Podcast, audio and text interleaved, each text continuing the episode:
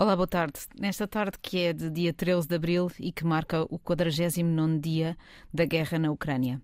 Todas as quartas-feiras, às 7 da tarde, a Lucy Pepper. Olá, Lucy. Olá, Catarina. A Dora Santos Silva. Boa tarde, Dora. Olá. Estamos aqui para lhe falar do que acontece numa perspectiva diferente. Estas semanas, é na verdade estas duas semanas que estamos a viver, temos esta via sacra ou não estivéssemos nós no meio da Páscoa, entre a guerra da Ucrânia e as eleições em França. E na verdade ambas, ambas vão determinar bastante o futuro da Europa como a conhecemos. Vou, vou, vou, começar por eh, referir alguns números de França que dizem bem do ponto de situação e do muito que há de, para debater, apesar das eleições serem só daqui a 15 dias. A abstenção foi 26%, ou seja, longe dos 42% que foi em Portugal, e mesmo assim eh, esta, esta, estes resultados nas últimas eleições foram bastante mais baixos do que costumam ser. Zemmour, candidato racista, eh, que se apresentou como tal nas eleições, teve 7,1% mais do que todos os candidatos dos partidos tradicionais, dos gaulistas aos socialistas e até os verdes. Depois há contas para fazer e essas são que a extrema-direita teve no total 30% dos votos, ou seja, um em três franceses defende valores iliberais, políticas anti-imigração e mesmo anti-Europa. Há mais. Se juntarmos a estes votos os votos em Mélenchon, que não é propriamente tão extremista como Marine Le Pen, mas não é propriamente um situacionista, temos que 52% dos franceses estão fora do sistema, ou seja, defendem ideias radicais como em ambos os casos, o distanciamento em relação à União Europeia. Ou seja, Ficámos muito longe do que Macron tinha prometido nas últimas eleições, uma França reunida em torno da esperança e fora das divisões que representavam os partidos mais extremistas que a destroem, segundo ele, e ainda mais da promessa de que não iria haver mais eleições com a ameaça da extrema-direita ganhá-las. Aliás, desta vez, a ameaça de que a extrema-direita ganhe as eleições é mais forte ainda do que nas últimas eleições. E é muito interessante também a, a, subida de Melanchon, que é um pouco o efeito de uma nova polarização. E ele, Melanchon, que vem da extrema esquerda uh, e que, uh, enfim, é, não é um, um, extremista como é Marine Le Pen, mas que é bastante antissistema, é o efeito também de uma nova polarização. É interessante verificar que, por exemplo, em Paris, Uh, Mélenchon cresceu imenso nas zonas urbanas e industriais e em toda a França, a França industrial, a França operária, uh, o voto dele foi bastante forte nessas zonas. Macron tem uma tarefa grande. Como é que convence, como é que um liberal convence a esquerda mais extrema a votar nele? Mas, mais que tudo, e para a discussão hoje, o que é que isto nos diz de para onde nos vamos encaminhar? Qual é o efeito disto tudo na guerra da Ucrânia? Qual é o efeito que, no fundo, as, as redes sociais têm nestes resultados? Dora.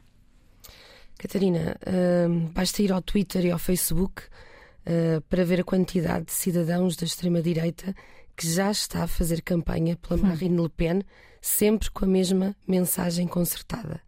Uh, que é esta: aqueles que pensam votar em Macron, vejam o que ele fez nestes anos. Isso é o quê? Uh, partilham imagens, manifestações, ruas cheias de sem-abrigo hum. ou de violência com supostos imigrantes, porque são imagens, uh, não são falsas, ou, ou, seja, as imagens são verdadeiras, mas postas num contexto falso. Ou seja, o que é exatamente o ponto da, da, da, da desinformação. Exatamente, ou seja, muitas delas não são ruas francesas. E, claro, culpam os média pelos ataques uh, a Le Pen. Já em Portugal, o discurso da extrema-direita era igual. E, portanto, diz a extrema-direita e dizem também estes cidadãos que apoiam eh, a Le Pen que é preciso mudar. Mas não se pode mudar só por mudar. Eu sei que as pessoas gostam muito de mudar, uh, mas é preciso saber para onde se vai mudar. E não, não há aqui grandes interpretações sociológicas, políticas, feministas, vai tudo dar ao mesmo. Marine Le Pen tem um discurso xenófobo, nacionalista, contra vários direitos humanos, não só não é só entre mulheres e, uh, e homens, portanto, uh, é também contra a igualdade de género. É, na verdade, um discurso de ódio preferido com boa educação e boa imagem, porque Le Pen é bonita e fala bem, não é? Pronto. As, as opiniões dividem sobre esse assunto, mas sim, fala bem e, sobretudo, há uma coisa interessante que aconteceu que foi Zemmour, no seu discurso mais radical, vem normalizar, de certa forma, Le Pen e também é preciso não esquecer que Le Pen está nisto há muito tempo e, portanto, a sua imagem já é reconhecida, já ao contrário de muitas outras, como a Pécresse, que acabou de aparecer, a imagem de Le Pen é conhecida, há uma certa familiaridade do, do eleitorado com ela. Sim, é verdade, mas não podemos esquecer também Sim. que ela é defensora dos ideais de Putin e da sua autocracia e da forma também como protege o seu país. Aliás, ela há vários anos que diz isto. Uh, e, portanto, votar em Le Pen é votar em Putin e, portanto, é melhor não termos a primeira mulher na presidência francesa em breve. É verdade, mas as sondagens dizem o contrário disso. Dizem que é possível, ou seja, as sondagens dizem uma coisa terrível, que é que é possível que tenhamos a sombra de uma presidência Le Pen em breve. Sim, mas vamos, vamos ficar com esperança. Então. Se faz favor. Olha, em 2017 Sim. Um, foram os dois na segunda ronda também. Um, oh, não, na primeira ronda, desculpa. Na primeira ronda, o Macron teve 24%. Uhum e a Le Pen 21. Uhum. Ou seja, havia três pontos entre eles. Agora foram quatro pontos. Grande diferença. Ou seja, porque também na segunda ronda ficaram 66-33. Certo. Não queremos, não, não percebemos ainda que é que vai, como, como é que vai ser a, a partilha de voto dos outros uhum. partidos que vão para eles. Não podemos saber, porque um, tudo é feito em privado, ninguém, ninguém as, as no segredo da urna. É isso que Sim, é mesmo, porque as sondagens não querem dizer nada. Já percebemos isso com Trump, com o Brexit. Exato, eu ia perguntar-te isso. Tu, hum. tu foste deitar-te na noite do Brexit a achar que o sim Absolutamente, concretamente, ganho. concretamente, não íamos sair uh, da manhã. Uh, porque eu fui, fui para a cama logo antes dessa notícia da Sunderland, acho eu. Sim e pensei, ah, na boa. E acordei com um choque. Uh, pronto, as sondagens, as sondagens são, uh, eu acho que deviam ser proibidas mesmo, uh, porque afetam o voto, afetam um, que é que vamos, achamos que temos que votar contra ou pró, etc. Um, então, as, as sondagens um, não são privadas, não são. As pessoas dizem a uma pessoa, e vai, uma pessoa vai dizer à pessoa: Ah, sim, eu vou votar no, na esquerda, porque é mais politicamente correto, ou é mais aceitável votar na esquerda. E amanhã vou, votam no Trump, ou votam no, no Brexit, ou votam no, na, na Le Pen. Por isso, não vale a pena ver as, as sondagens mesmo. A, a, a, não ser que se eles têm feito ou não, não sei. Porque, pronto, vamos ver mas temos que ter esperança, porque eu não acredito que 50% dos, dos. Não sei o que é que a maioria que têm que ter para a presidência, mas eu não acredito que 50% dos franceses são racistas. A questão é essa, ou seja, o que é que isto nos diz? Lembram-se daquela frase da Hillary Clinton que foi muito criticada e que dizem que lhe hum. custou a, a, a campanha e a eleição, que foi chamar a 40%, 50% das pessoas deplorables. Yeah. A ideia é como é que uh, vai haver uma, uma um healing, uma, uma cura de uma sociedade que está dividida a este ponto. O que é que nós podemos fazer? O que é que, o que, é que quem não está nos extremos hum. está cada vez mais só? Sim. Olha, não sei se repararam, mas no, no voto do Brexit, pronto, uh, 50% do, da, da população uh, que votaram foram estigmatizados por uh, ser racistas, por votar no Brexit. Também, igualmente, 50% ou 52% da população uh, britânica não, não é racista. Tinham razões para, para votar no Brexit. A questão é o que é que leva pessoas que têm razões para votar no Brexit hum. a votarem ao lado. Hum. Ou seja, qual é o ódio, qual é o descontentamento tão forte hum. que leva com que pessoas que não são racistas hum. votem ao lado de pessoas que são racistas, Sim. como se houvesse um bem maior Sim. que as uh, que as leva a fazer essa essa essa junção. Ou seja, o que é que leva o, o O, o, Macron, uh, durante o tempo da sua, da sua do seu governo, um, aumentou bastante um, um, a desigualdade em França. Os ricos ficaram mais ricos, os pobres ficaram mais pobres. Este parece ser o pecado original do capitalismo que leva à desigualdade social e económica.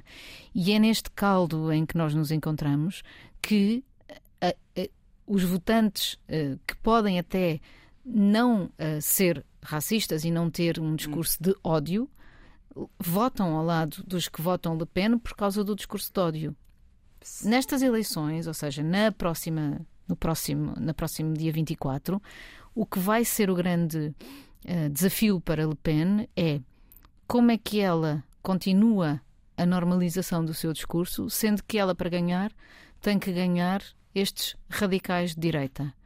No caso do Macron, é exatamente ao contrário. Como é que ele ganha a esquerda mantendo a direita eh, liberal e mais moderada no seu, no seu, no seu eleitorado.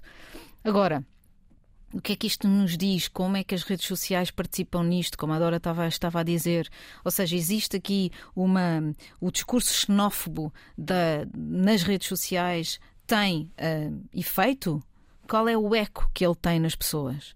Quanto é que uma pessoa está, se sente tão fora da sociedade que escolhe este voto de protesto. Aliás, este voto de protesto é o voto na, na, nestas eleições é muito de protesto. Ninguém vai votar, parece que ninguém vai votar por defender ninguém, toda a gente vai votar contra alguma coisa. Estavas a falar há pouco do, do, da ideia do Macron se ter uh, uh, tornado um pouco elitista, fora da sociedade. Isso vai de acordo com a votação que ele teve, sobretudo entre as classes mais elevadas. Pois, um, pronto, parece. Ele, ele, ele, já se revelou uma pessoa distante, uh, falam muito da, da, pessoa que ele é, distante.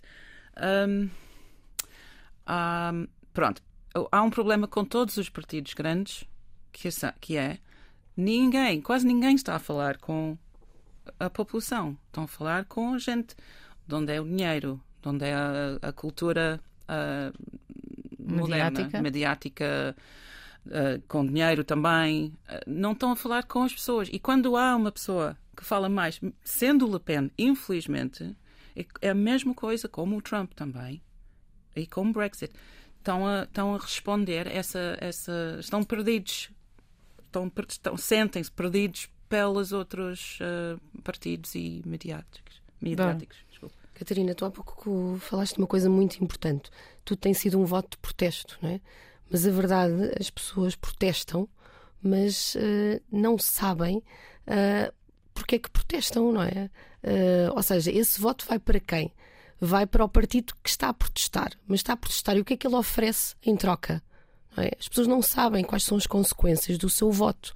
Simplesmente votam na alternativa. E qual é a consequência dessa alternativa? Eu acho que é pior do que aquilo que temos agora. Bolsonaro foi um voto de protesto, não é? Em Portugal, o voto de protesto deu-nos 12 pessoas é? da extrema-direita que estão a fazer muito, pelo que vemos. Portanto, uh, em França, o que é que vai ser o voto de protesto? As pessoas têm que olhar para além das dificuldades que sentem no dia a dia, para além dos problemas que têm na sua esfera. Têm de olhar para o programa, para os valores de, que a Marine Le Pen defende e que tem vindo a defender nos últimos anos. E não o fazendo, não o fazem porquê? É porque uh, está a falhar a educação? Está a falhar porque o eco da extrema-direita nas redes sociais é maior do que o eco, neste momento, daqueles que apoiam Macron e o eco da harmonia e do centro. Ou seja, a harmonia e o centro, ao contrário do que dizia Macron, deixou de ter, uh, uh, deixou de ser uma voz da esperança. Ou seja, é preciso uh, não, não, não menosprezar aqui o papel do Mélenchon. Um populista, é assim, pode-se dizer, é um grande orador. Num dos seus discursos em França, eu ouvi uma das frases que ficou retida na minha cabeça, que é: a riqueza é uma neurose. Um, falava disto a propósito de, de, de, dos super ricos em França e, e, porque o partido dele é contra, é a favor da, da taxação das riquezas, é a favor da taxação das, das heranças e a favor de, de, todas as políticas que são de uh, uh, habitação social, saúde para todos, etc. E ele é um ótimo orador e conseguiu quase ganhar a Marine Le Pen. Portanto, hum. se calhar não colocando Mélenchon do, no, de todo no mesma prateleira hum. de, de, Marine Le Pen, o discurso do ódio não é o discurso de Mélenchon, ele é claramente um uh, populista, mas sendo à esquerda não é a favor de nenhum tipo de desigualdade social, desigualdade racial, ou seja, é um humanista, é um humanista, vem da esquerda humanista francesa, e é muito interessante esta votação nele, porque pode haver, como dizia a Lucy, a esperança numa alternativa que identifique as mesmas necessidades das pessoas, mas que não seja uma alternativa de ódio e que seja uma alternativa de esperança, de união, de qualquer coisa que seja uh, a favor de quem menos tem, mas que não seja por oposição a outros que hum. também não têm, mas que são por razões culturais. A guerra pode ter efeitos nessas eleições, não é? Nomeadamente nesta questão de, de, do agudizar da, da, da, da, situação económica, da crise económica e dos que já têm um pouco para viver. Uh, Diz-se que, segundo as sondagens, essas sondagens que já, já foram feitas, que valem o que valem, uh, 30% dos eleitores de Mélenchon irão votar Le Pen e apenas 23% se põem dispostos a votar Macron. Ele próprio também não foi muito claro nesse apoio.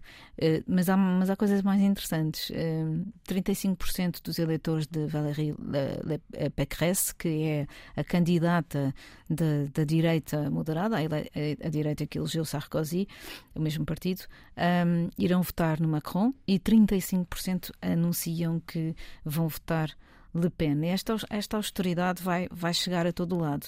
Um, Lucy, tu tiveste a ver uma lista de coisas que já subiram os preços, aliás, em Inglaterra, no Reino Sim. Unido, na Grã-Bretanha, a, a, a, inflação está em níveis que nunca, que não estava desde 1994. Conta-nos um pouco isso. Eu tive a ouvir na, na, na Rádio 4, na, no Reino Unido, esta manhã, uma entrevista com um grossista lá, que ele fornece muitos dos um, das empresas de catering no, no país todo.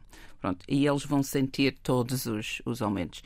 Uh, e foi interessante porque até agora só, só mesmo pensamos muito em, em petróleo, uhum. todos os efeitos de, de petróleo, dos, dos combustíveis. Um, e trigo também, mas trigo, pronto, a Ucrânia é um grande produtor de trigo, é muito importante uh, na Europa um, e no mundo. Este, este ano não vai haver, não vai haver uh, colheita de, de trigo, provavelmente nada da Ucrânia. Eles também produzem óleo de girassol. Uhum. Uh, também esquecemos que isso é super importante, porque embora aqui usamos muito, muito azeite, um, usa-se muito óleo de girassol um, nos alimentos uh, perfeitos. Um, esse também vai, vai ter um efeito. Uhum. Não se sabia até agora que a Rússia é, um, é uma ou a maior um, fornecedor global de peixe branco, peixes branco, tipo um, bacalhaus frescos, uh, linguado, coisas peixe assim, pescada, deve ser. Um, eles fornecem muito à Ásia, uhum. ainda não sabemos como é que esse mercado vai mudar por causa da guerra, mas deve haver países lá que não querem uh, comprar da Rússia. Um, Pronto, esse vai, vai, vai causar interrupções, vai causar aumentos uh, de qualquer maneira. Por, por, exemplo, se compramos aqui no oeste uh, peixe da Rússia uhum. e deixamos de comprar, onde é que vamos comprar, etc. Os, os preços, de qualquer maneira, vão, vão aumentar. Também não, não, não esqueçamos que há um, adubo. Adubo é fornecido pela, pela, pela Rússia, pela Ucrânia, é feito lá, há o adubo feito lá. E se não há adubo, não há colheita, em lado nenhum. Pronto, não, há pessoas na, no, na, no na, uh, Reino Unido, um, os preços já triplicaram nos últimos anos de adubo. E há pessoas que estão a pensar não fazer uma colheita este ano, não vale a pena semear até.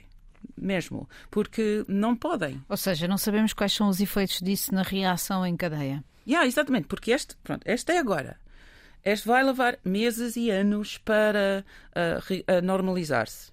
Não vamos saber. Uhum. Os preços, não, não sabemos até quanto os preços aumentam, não sabemos até quanto os, uh, escassez de qualquer produto vai levar os preços a aumentar cada vez mais e escassez mesmo para nós no, fim da linha, porque em Portugal estamos muito no fim da linha em termos de dessas cadeias na Europa.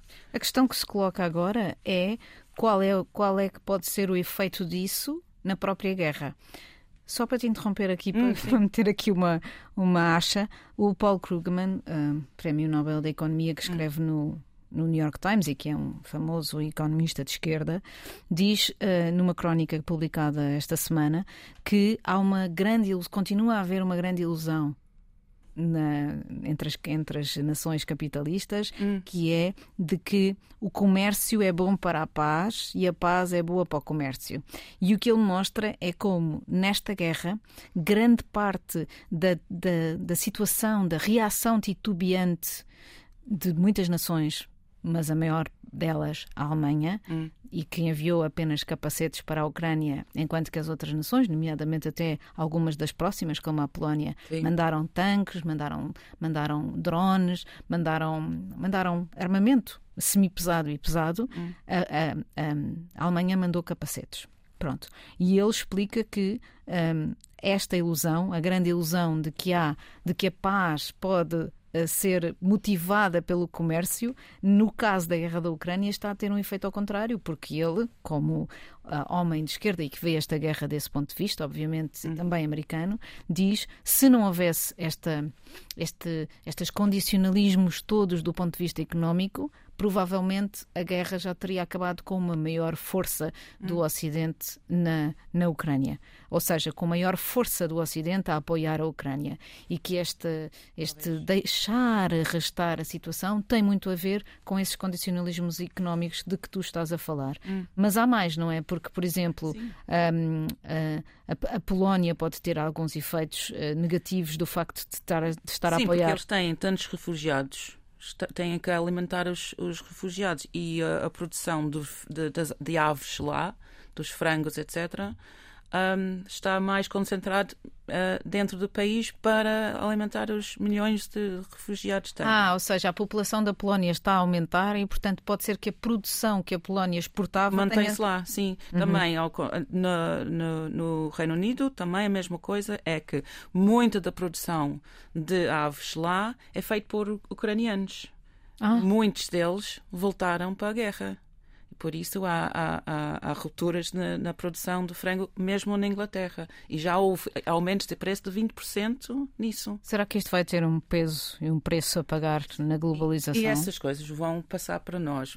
Nós não sei, temos uma grande escala de produção de frango cá, mas não sei até que nível dependemos nisso. Não sei se fazemos muita importação disso. Se é, vamos sentir muito. Lucy, com guerra ou sem guerra, a solução passa por consumir menos. Ah, menos pois, carne, mas... menos roupa, menos tudo. Portanto, temos que comprar menos, consumir menos. Uh, eu acho que há aqui uma educação a fazer uh, uh, nas nossas crianças, principalmente. Eu, eu, eu, posso contar aqui uma história. Claro. Uma vez ah, contei ao meu avô que à noite, às vezes, comia sopa, não é? E o meu avô sacou da carteira e perguntou-me quanto dinheiro é que eu precisava. Eu já trabalhava, não é? Porque ele pensava que eu, que eu estava com pensava problemas financeiros. Tu comias sopa e não tinhas dinheiro para mais. Exatamente. Portanto, mas isto é um exemplo de como a diferença entre gerações não é? Uh, faz-nos olhar de diferentes formas para o consumo. Uh, e, portanto, o facto de consumirmos nem que seja menos 100 gramas ou 200 gramas de carne por semana, tem uma consequência enorme na, em toda a cadeia e mesmo no ambiente. Sim. Mas há um problema nisso que eu concordo completamente. Eu acho que consumimos tanta coisa, em tudo, em comidas, em roupas, em eh, plásticos, em tudo. Mas o problema é que um, a, a economia mundial depende, neste momento, em consumirmos tudo à mesma hora, compramos cada vez mais, tudo tem que estar em crescimento. E quando é assim, e mais, quando, claro, quando, quando o governo alemão pediu aos alemães para baixarem o seu termostato nas suas casas hiperaquecidas, ao contrário das nossas, em um, em um minuto, uh, em, um, em um grau, desculpem, em um grau, uh, foi, foi ridicularizado quando é bastante óbvio que era isso que se devia fazer. Bem, parece que estamos quase a, a, a acabar este programa porque temos uma uma interrupção a meio do programa, é verdade, é verdade. Uh, vamos, vamos deixar de ter máscaras em breve, não é? Parece que no final do mês é, é esse o, o, o sinal dado pelos números que, de, de, de, da Covid. Estamos preparados para viver sem máscaras, Dora? Não sei. Uh, a questão é que no início houve uma grande resistência a usá-la, usámos-la por medo, mas hoje a máscara adquiriu vários significados simbólicos, fez parte do nosso cotidiano durante dois anos e vai deixar muito rasto. Uh, por exemplo. Hoje é dia do beijo. E eu pergunto, e eu pergunto, Vamos cumprimentar-nos efusivamente como antes com o beijinho português? Olha, não, tenho, nunca mais. A, a, a Lúcia é contra isto, mas eu tenho a dizer-vos que estive em Itália, onde as regras são bastante próximas. Estive no Festival de Jornalismo em Itália e um, um, há, voltaram algumas coisas, como por exemplo abraços. Ah, eu gosto de dar abraços. Pronto. Beijinhos a toda a gente é que não. Pronto, eh, vamos, vamos deixar, eu acho que vamos deixar esta discussão para o próximo programa, até porque eu queria fazer aqui uma sugestão que é também um, um um alerta cultural. Acabou de abrir a exposição sobre, sobre os tempos da censura de Pacheco Pereira e da sua, do seu projeto fantástico Efêmera. A, exposição chama-se Proibido por Inconveniente e há uma ironia nisto, porque a exposição vai ser, foi inaugurada e vai estar no, no antigo edifício do Diário de Notícias, na Avenida da Liberdade 266. Um edifício que era muito mais do que a sede de um jornal. Era, uma, era um monumento de Pardal Monteiro, foi feito em 1940, ao aos média e àquilo que os média representam. Esta, esta, esta galeria onde a exposição vai ser inaugurada é uma galeria em que Almada Negreiros uh, desenhou o mundo, não o mundo português, mas o mundo, e uh, era tão interessante que este edifício hum. tivesse ficado, não para Talvez para odiar notícias, porque as empresas, quando estão em dificuldades, procuram as soluções para elas e foi isso que aconteceu.